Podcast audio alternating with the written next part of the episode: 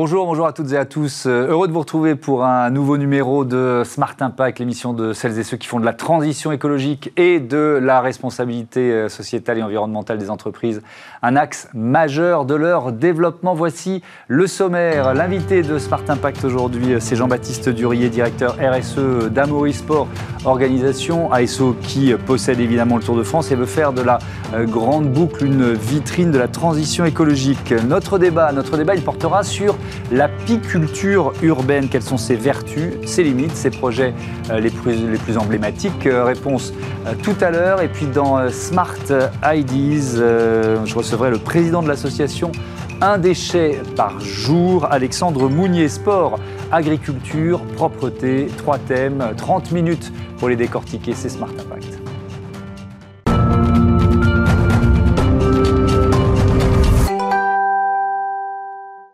Bonjour Jean-Baptiste Durier, bienvenue. Euh, vous êtes euh, donc le directeur RSE du, euh, du, Tour de France qui part ce samedi 26 juin. ça représente quoi C'est comme une ville qui, se déplace pendant trois semaines de Brest à Paris. C'est combien d'habitants? C'est quoi? Ouais, c'est comme une ville de 3500, 4000 euh, habitants, on va dire, itinérante, qui effectivement se déplace sur trois semaines, 21 étapes, donc euh, une petite logistique. Oui, donc ça veut dire quoi? Flotte automobile, des camions, des poids lourds, enfin voilà, si on essaye d'évaluer un peu euh, ce que ça représente en termes d'impact. Ça veut dire effectivement quelques automobiles, un peu moins de 2000, 2000 automobiles, des poids lourds, 150, 200 poids lourds pour transporter tout ce qu'il y a à, transporter. Et donc effectivement, c'est une une ville itinérante qui euh, génère de l'impact par définition. Mmh. Et donc, nous sommes attachés euh, depuis de nombreuses années à diminuer euh, fondamentalement cette, euh, cet impact. Alors je disais en titre, faire de la grande boucle une, vitrine de la transition écologique, justement, ça fait combien de temps qu'il y a vraiment une prise de conscience? Et puis quels, quels sont, on va, on va commencer par les premiers leviers que vous avez euh, actionnés en quelque Bien sûr. Alors je dirais que ça fait un peu plus d'une dizaine d'années maintenant mmh. qu'on a vraiment engagé des démarches très significatives hein, avec des actions concrètes pour réduire notre impact environnemental. Et globalement, aujourd'hui, c'est une démarche qu'on décline sur deux plans. Euh, d'une part, euh, avec la définition d'une raison d'être, ça c'est l'impact positif euh, qu'on veut avoir sur la société. Donc en l'occurrence, pour le Tour de France, il s'agit véritablement de s'engager en faveur de la mobilité à vélo. On pourra peut-être en reparler. Bien sûr, on va en parler. Et puis d'autre part, parce que ça aurait peu de sens finalement de vouloir, de vouloir avoir pardon, un impact positif sans réduire notre empreinte. Mmh. On a effectivement tout un programme pour réduire cette empreinte. Ça s'appelle C'est mon tour, j'agis. Et là, on s'appuie sur une feuille de route méthodologique qui s'appelle la charte des 15 engagements éco-responsables des grands événements sportifs internationaux. On l'a signé sous l'égide du WWF France et du ministère des Sports. Et donc, c'est une adaptation euh, aux spécificités du sport des fameux 17 ODD, les objectifs de développement durable de l'ONU. Alors, c'est mon tour, euh, j'agis. Euh, ça passe notamment par la flotte automobile. Quelles, quelles actions vous avez engagées pour déjà voilà, réduire l'impact de votre flotte auto Absolument. Bah, on est un événement itinérant, donc effectivement, il s'agit d'une préoccupation majeure pour mmh. nous. Aujourd'hui, on a une vision qui est très claire, c'est de passer l'intégralité des véhicules légers euh, à l'horizon 2024 en motorisation alternative. Donc toute motorisation mmh. alternative au 100% thermique. Mmh. Ça, c'est euh, un, des actions qu'on a commencé à mettre en œuvre depuis l'année dernière, en 2020. Donc électrique ou hybride euh, Oui, électrique, mmh. hybride, peut-être hydrogène après-demain, mais en tout cas aujourd'hui essentiellement électrique, hybride, et il y a pas mal de biocarburants aussi. et donc aujourd'hui, il y a déjà des jalons concrets qui sont posés. Le tour qui part dans deux jours verra une flotte organisation à 85% en motorisation alternative donc euh, véhicules hybrides. Mhm. Euh, nous aurons aussi euh, beaucoup de véhicules électriques, avec notamment la voiture emblématique de Christian Prudhomme, qui sera pour l'essentiel du Tour, 15 étapes sur 21, mhm. en 100% électrique. Donc c'est le directeur du Tour pour ceux qui ne sont pas sportifs. Hein. non, non, mais bon, il est très connu, mais quand même. Et effectivement, sa voiture, c'est celle qui, qui lance l'étape et qui est, qui est, quoi la, la, la, première après les directeurs sportifs Elle est située où dans, dans Globalement, qui, est, qui, est, devant les coureurs. On va, on va simplifier. D'accord. Voilà. Et donc, euh, donc on a ces voitures-là. Et puis, euh, on le disait en, introduction, il y a tous les véhicules légers. Et puis, il y a aussi toute une flotte de euh, camions, de véhicules logistiques. Et là aussi, on s'attache à progresser. Alors, cette année, l'intégralité de ces véhicules seront des véhicules Euro 6. C'est la dernière norme environnemental pour les camions mmh. thermiques. Et on teste cette année pendant tout le tour avec vraiment l'ambition de le développer à, à, très court terme mmh. derrière. Euh, un, véhicule, un camion au biocarburant, oléosens, c'est du carburant à base d'huile de, colza français, euh, euh, et, donc qui permet d'économiser 60% d'émissions de CO2 par rapport à un diesel. Donc mhm. voilà, on essaye de s'éloigner des incantations et d'aller dans le très concret. Alors, il y a une bonne nouvelle, c'est que ce, tour va pouvoir accueillir plus de public que le, que le précédent, moyennant passe sanitaire dans les, dans, dans les villes-étapes, c'est ça hein, Au début, pendant les quatre au début, pendant les quatre premières étapes. Euh, mais un public pareil, bah, ça, ça crée du déchet. Donc, euh, donc il y a eu un, engagement qui a été pris sur les, sur les jouets sur ski. Alors il y a la, caravane du Tour, hein, c'est vraiment tous les sponsors qui distribuent des jouets. Euh, c'est quoi l'engagement de, de, vos partenaires que sont les sponsors du Tour?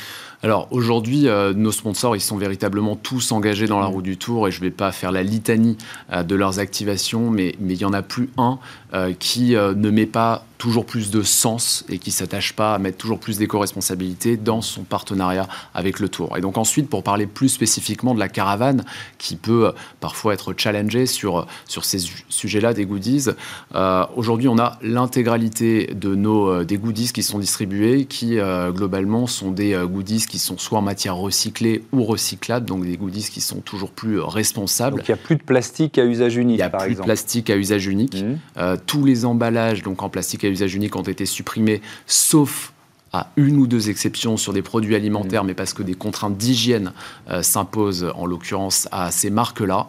Euh, et donc au-delà de ce travail sur la responsabilité euh, du goodies et la durabilité du goodies en, tant que tel, euh, on a une vraie réflexion profonde avec euh, les partenaires sur l'utilité. Parce que au-delà des matières, ce qui est super important, bah, c'est que le goodies soit fondamentalement utile mmh. pour la personne qui le reçoit. Évidemment, plus il est utile, plus il est conservé. Et bah, c'est un deal win-win finalement pour la marque qui est exposée plus longtemps, et évidemment pour l'environnement. Et vos déchets à vous? Parce que vous nous l'avez dit, c'est une ville de 3500, 4000 habitants qui qui se déplace, qui, qui, produit du déchet. Vous en faites Absolument. Bah, nos, nos, déchets, on a évidemment des, partenariats avec euh, l'intégralité des collectivités euh, mmh. qui nous accueillent pour euh, essayer d'en trier et surtout d'en recycler une, une, majeure partie. Là, c'est pareil, on a un horizon 2024 avec 100% de ces déchets qui soient recyclés pardon, recyclable et recyclé mhm. et, donc retraité par, les, euh, par ces collectivités-là. Et donc évidemment, euh, on, on s'attache à les réduire toujours plus ces déchets, comme on s'attache à réduire euh, notre consommation énergétique ou en eau par ailleurs, euh, avec euh, de plus en plus sur le tour des dispositifs de stand autonomes en énergie, des travails sur des groupes électrogènes plus moins consommateurs en énergie, etc., etc. C'est vraiment une préoccupation très opérationnelle mmh. pour nous. Alors, il nous reste trois minutes et effectivement, je voudrais qu'on parle de, cet aspect euh, euh, pédagogique finalement euh, dans lequel le, Tour s'engage, la promotion du vélo. Alors, on se dit c'est logique, évidemment, qui mieux que le Tour de France peut faire la promotion du vélo, notamment auprès des enfants, c'est ça Il y a quoi comme, comme action? Oui, absolument. Alors, ce qu'on veut, hein, c'est la raison d'être qu'on a définie, c'est qu'on mmh. veut inspirer toutes celles et tous ceux qui le peuvent à mettre du vélo dans leur vie. Aujourd'hui, il y a 60% des déplacements en France qui font moins de 5 km, donc c'est 20 minutes à vélo, mmh. et pourtant, il n'y a que 4% des trajets qui sont effectués à vélo. Donc on sait très bien que tout le monde ne peut pas faire du vélo au quotidien, mais en tout cas il y a une marge de manœuvre certaine, mhm. euh, voire vertigineuse. Donc pour ce faire, bah, là c'est pareil, on essaye de s'engager fondamentalement. Euh, on a décliné plusieurs opérations concrètes notamment auprès des enfants. Mhm. Euh, et donc on a cette opération, les petits vélos, au travers de laquelle avec l'appui des collectivités hautes, avec l'appui de la Fédération française de cyclisme, nous apprenons à 30 000 enfants chaque année euh, à rouler à vélo, en se basant sur euh, le, programme pédagogique Savoir rouler à vélo euh, du gouvernement. C'est ce qui est un sacré enjeu, parce que vous pourriez aussi former les adultes, parce que voilà, le vélo, il se développe en ville, c'est très bien, mais voilà, il y a, peut-être un peu de code à apprendre pour certains. Oui, absolument, c'est un vrai enjeu. Alors, je parlais de l'engagement de nos partenaires, on a la FDJ qui est engagée justement sur ce créneau-là via un programme qui s'appelle Remise en selle pour euh, bah, remettre en selle les, adultes. Et nous, en tout cas, sur les adultes, on a d'autres euh, sujets. Et notamment, on a lancé cette année un, label qui s'appelle Ville à vélo du Tour de France. Mhm très trivialement, c'est une sorte de label des villes fleuries pour la cyclabilité, donc le vélo du quotidien.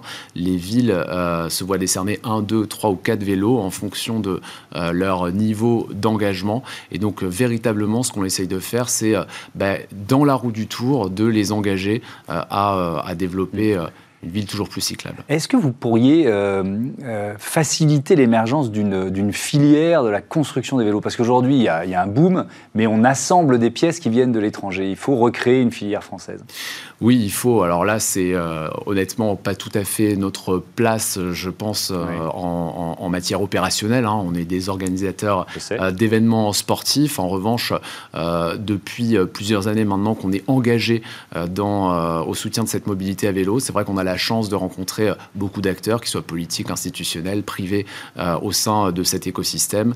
Euh, et, voilà, nous, on essaye de les mettre en avant comme on peut au niveau de, l'événement, qu'ils puissent bénéficier de cette, cette caisse de résonance médiatique formidable qui est le Tour. Merci beaucoup. Et donc, cette caisse de résonance, elle va commencer à, sonner à partir de samedi, départ à Brest. C'est parti pour trois semaines. On va vibrer grâce au Tour de France. Merci beaucoup, Jean-Baptiste Durier. On passe à notre débat l'apiculture urbaine au programme.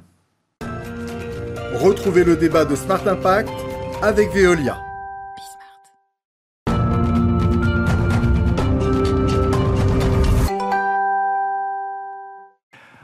Gros plan sur l'apiculture urbaine euh, aujourd'hui euh, avec mes invités François Lasserre, bonjour. bonjour Bienvenue, entomologiste, vice-président de l'Office pour les insectes, euh, auteur. Vous publiez votre dernier livre, c'est L'inventaire des petites bêtes des villes aux éditions, je ne sais pas comment on prononce, Ebec ou Ebec. et puis à vos côtés, Timothy Kellar, bonjour. Bonjour. Heureux de vous retrouver, le fondateur d'Ecodef, société de services et de conseils en, en développement durable. On peut peut-être commencer par le constat.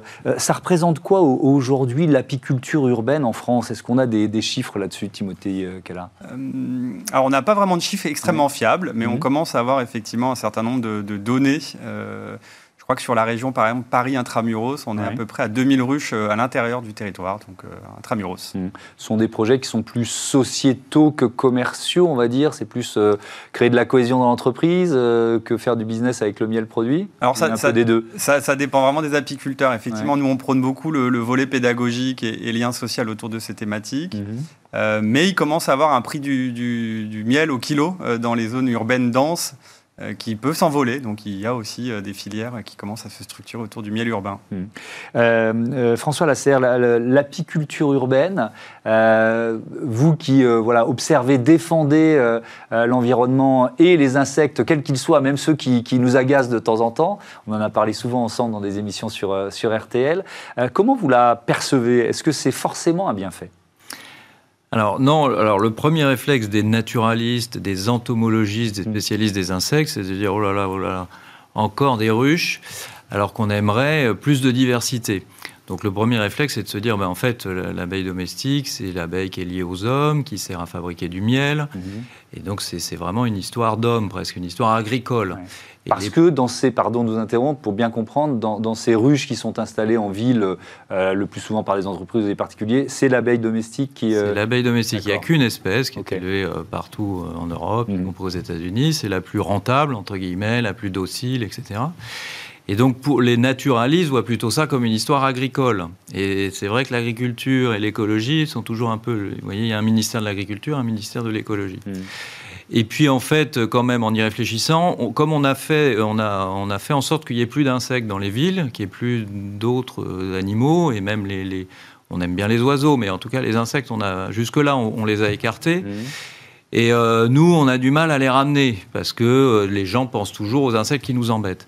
Et puis finalement, ben, grâce à ces ruches, d'une certaine façon, c'est refaire venir les insectes en ville. Alors on commence d'abord par une espèce qui nous sert directement, qui fabrique du miel. Mmh et qu'on élève pour un intérêt souvent commercial ou maintenant pédagogique.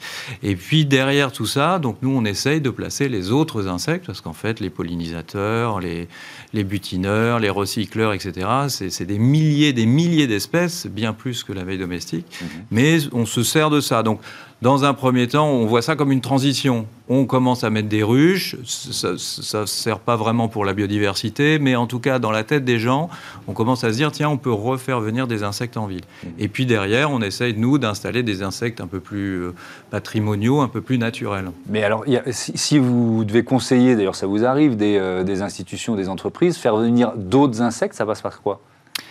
Euh, alors, euh, on, l'avait fait avec Timothée déjà. On a fait euh, donc après l'installation de ruches, qui est un peu classique, on proposait d'installer des abeilles solitaires et sauvages, qui fabriquent pas de miel. Donc là, certaines personnes disent bah, alors à quoi ça sert? Bah, Alors on explique que ça peut polliniser un peu mieux que les abeilles domestiques, que mhm. ça peut nourrir des oiseaux et surtout que ça permet une diversité des insectes parce que l'abeille domestique, c'est une seule espèce. Donc bon, il y a plein d'individus, mais c'est une seule espèce. Et donc nous, l'intérêt de tout ça, c'est de faire venir plein d'espèces. Mhm. Parce que si je prends l'exemple de la famille des abeilles en France, il y a 1000 espèces différentes d'abeilles et l'abeille domestique, c'est une seule.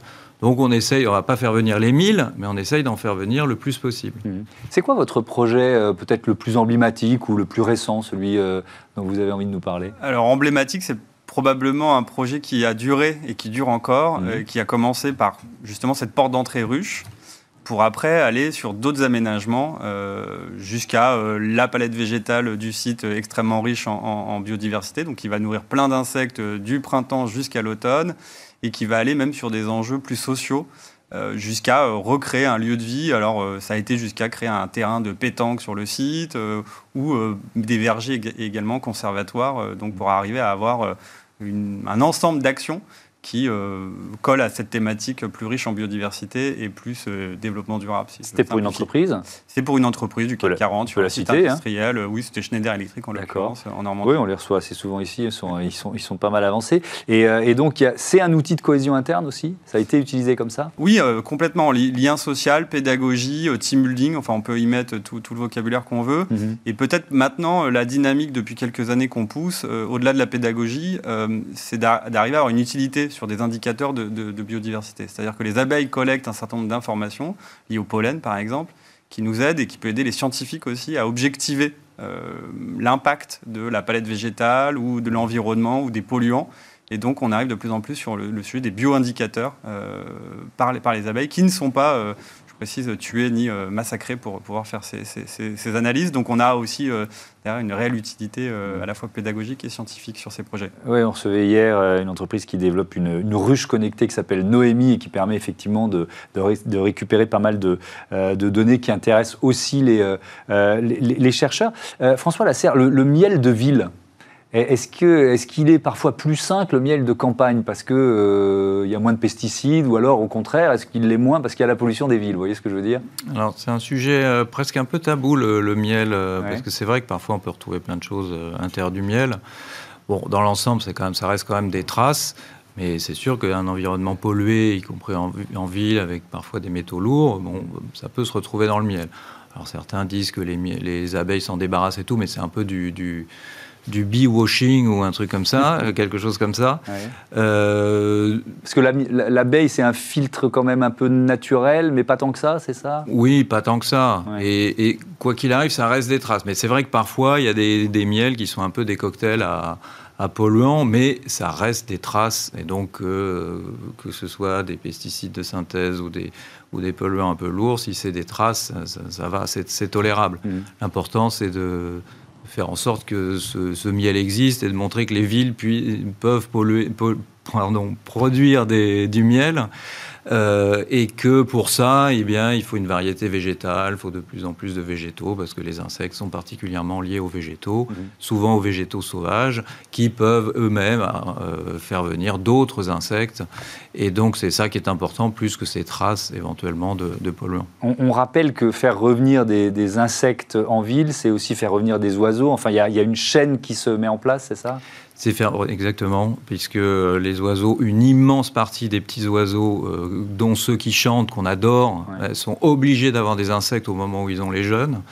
euh, même si ensuite ils deviennent plus granivores, mangeurs de graines, bah, au moment des jeunes, ils sont obligés d'avoir des insectes. Donc c'est obligatoire pour avoir tous ces petits oiseaux qu'on aime bien, les petits passereaux chanteurs. C'est obligatoire. Et puis avoir des insectes, c'est aussi avoir des plantes. Et donc laisser des plantes un peu tranquilles et longtemps, le temps que les chenilles fassent leur cycle. Donc ne pas les tondre. Donc c'est aussi des paysages un peu plus variés et moins, moins tondus.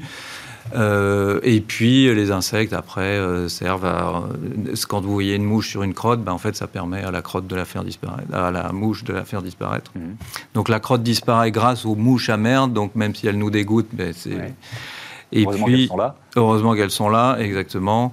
Et puis, euh, il y a des insectes dans le sol aussi qui, qui permettent au sol d'être un peu plus euh, fertile, etc., etc., bien sûr. Hmm. Euh, Timothée Keller, quel conseil vous donnez aux...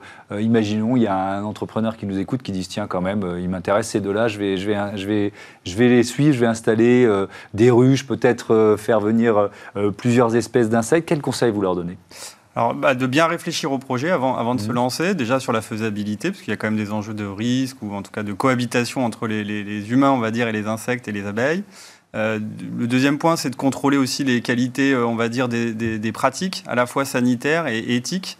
Parce que du coup, en apiculture, vous avez beaucoup de pratiques intensives euh, qui peuvent être, on va dire, contre-productives au regard de nos enjeux de développement durable et ou même éthiques.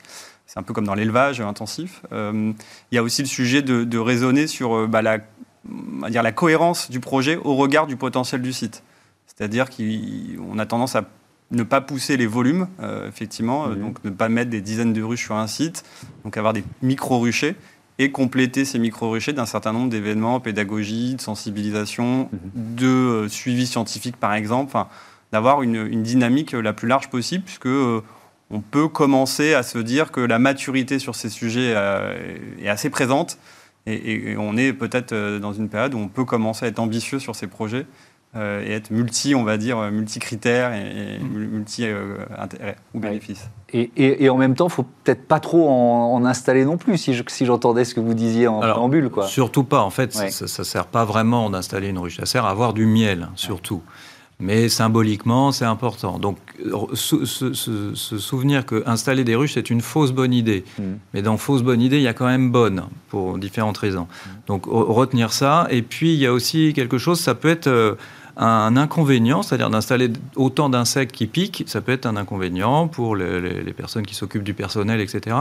Et donc, on n'est pas obligé d'avoir des abeilles domestiques pour parler de biodiversité dans son entreprise, mais on peut aussi aller sur la thématique abeilles en accueillant les solitaires. Et les solitaires, elles, elles sont complètement inoffensives. Elles, elles viennent, elles n'embêtent personne. Oui, on produira pas de miel, mais on va quand même euh, et on va plus agir pour la biodiversité. Exactement. Et il y aura le mot clé abeille, parce que c'est vrai que c'est important. Si vous dites on va installer des mouches à merde, mm. bon, vous aurez peut-être moins de, salariés, de collaborateurs avec vous. Mm. En revanche, la thématique abeille peut euh, se faire avec des abeilles solitaires, par exemple. C'est très facile. Eh ben voilà, merci beaucoup à, tous les deux. Je rappelle le titre de votre livre, François Lasserre, L'inventaire des petites bêtes des villes. Merci euh, Timothy Keller, à bientôt. Euh, on passe à Smart IDs, on va parler euh, déchets, propreté dans nos villes. Smart IDs avec BNP Paribas. Découvrez des entreprises à impact positif.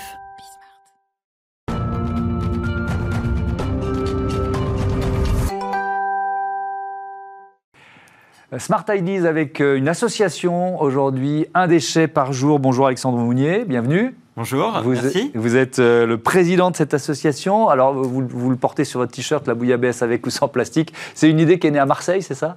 Alors c'est ça. Donc euh, l'association en fait, elle a été créée par Edmund Platt et Georges-Édouard Legré. Mhm. Et donc en fait, c'est né de, euh, de euh, Edmund qui est qui à un moment donc est originaire de Leeds, qui est retourné dans son parc d'enfance et qui a remarqué qu'il y avait plein de déchets partout. Mhm. Et il s'est dit bah moi je veux agir. Et donc il a pris une canette et il s'est pris, il a pris un selfie en disant bah, à partir de maintenant, je me mets le défi de ramasser un déchet par jour. Et donc, euh, c'était la grande époque des selfies. Il l'a mis sur les réseaux sociaux. Et là, avalanche de commentaires de gens qui disaient à la fois bah, super, moi aussi je vais faire ça, et d'autres personnes qui disaient bah, bienvenue, euh, bienvenue au club, bienvenue euh, avec nous.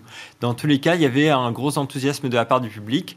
De retour à Marseille et avec Georges Edouard, ils se sont mis à organiser des événements grand public pour sensibiliser le, plus grand nombre de personnes mhm. et pour qu'il y ait vraiment ce moment convivial. Donc, c'est des ramassages, des ramassages de déchets à Notre-Dame de la Garde, par exemple, où on a régulièrement jusqu'à 800 personnes, des sensibilisations aussi dans des écoles, dans des entreprises, et des coordinations de gros événements comme le tarpin propre qu'on vient de finir. Le Tarpin propre. Attends, c'est quoi le tarpin propre C'est ça, le tarpin propre. Donc tarpin, c'est un terme marseillais qui veut ah, dire. Ah, voilà, c'est pour ça que je ne comprenais pas. Voilà, c'est ça. Ouais.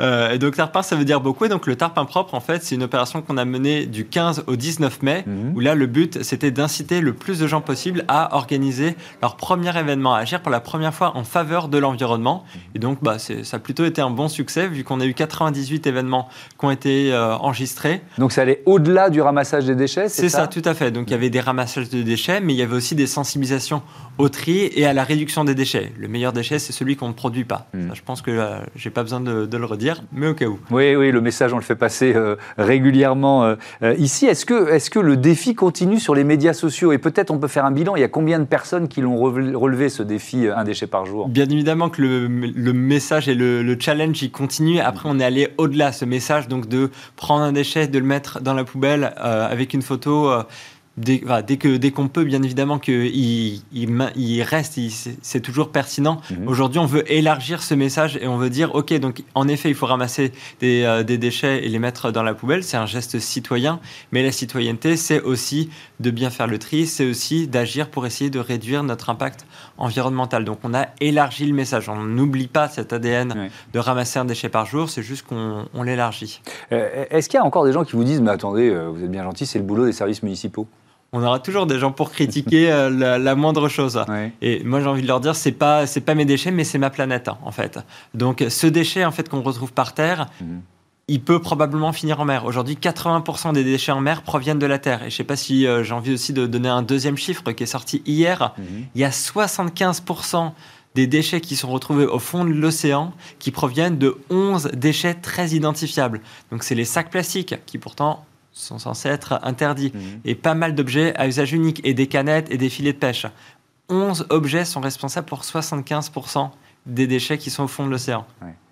Identifions ces objets et euh, faisons en sorte soit de ne pas les, euh, produire les utiliser, soit en tout cas de, les recycler. Euh, vous organisez, vous participez au World Cleanup Day au mois de septembre, c'est ça Tout à fait. Sous quelle forme? Alors, donc le World Cleanup Day, donc la journée mondiale de nettoyage des déchets. Mhm. donc, c'est un rendez-vous mondial, comme l'indique son nom. Et donc là, le but, c'est d'arriver à ce qu'il y ait le plus de gens qui participent à ce ramassage de déchets. L'objectif, c'est qu'il y ait au moins 5% de la population mondiale qui participe pour vraiment montrer l'importance en fait et montrer la détermination et la volonté de tous de faire de changer la donne et de réellement euh, agir pour l'environnement. Et les déchets c'est quand même une énorme préoccupation pour la plupart des gens c'est notre quotidien en fait. Mm tout simplement. Merci beaucoup. Un déchet par jour, voilà, vous pouvez vous aussi euh, relever le défi et poster euh, la photo, poster le selfie. Merci Alexandre Mounier, bon vent à votre, à votre association, à bientôt sur, sur Bismart. Voilà, c'est la fin de cette euh, émission. on peut se retrouver sur bismart.fr ou alors sur les box 9h midi, 20h30. Je vous dis à demain. Salut.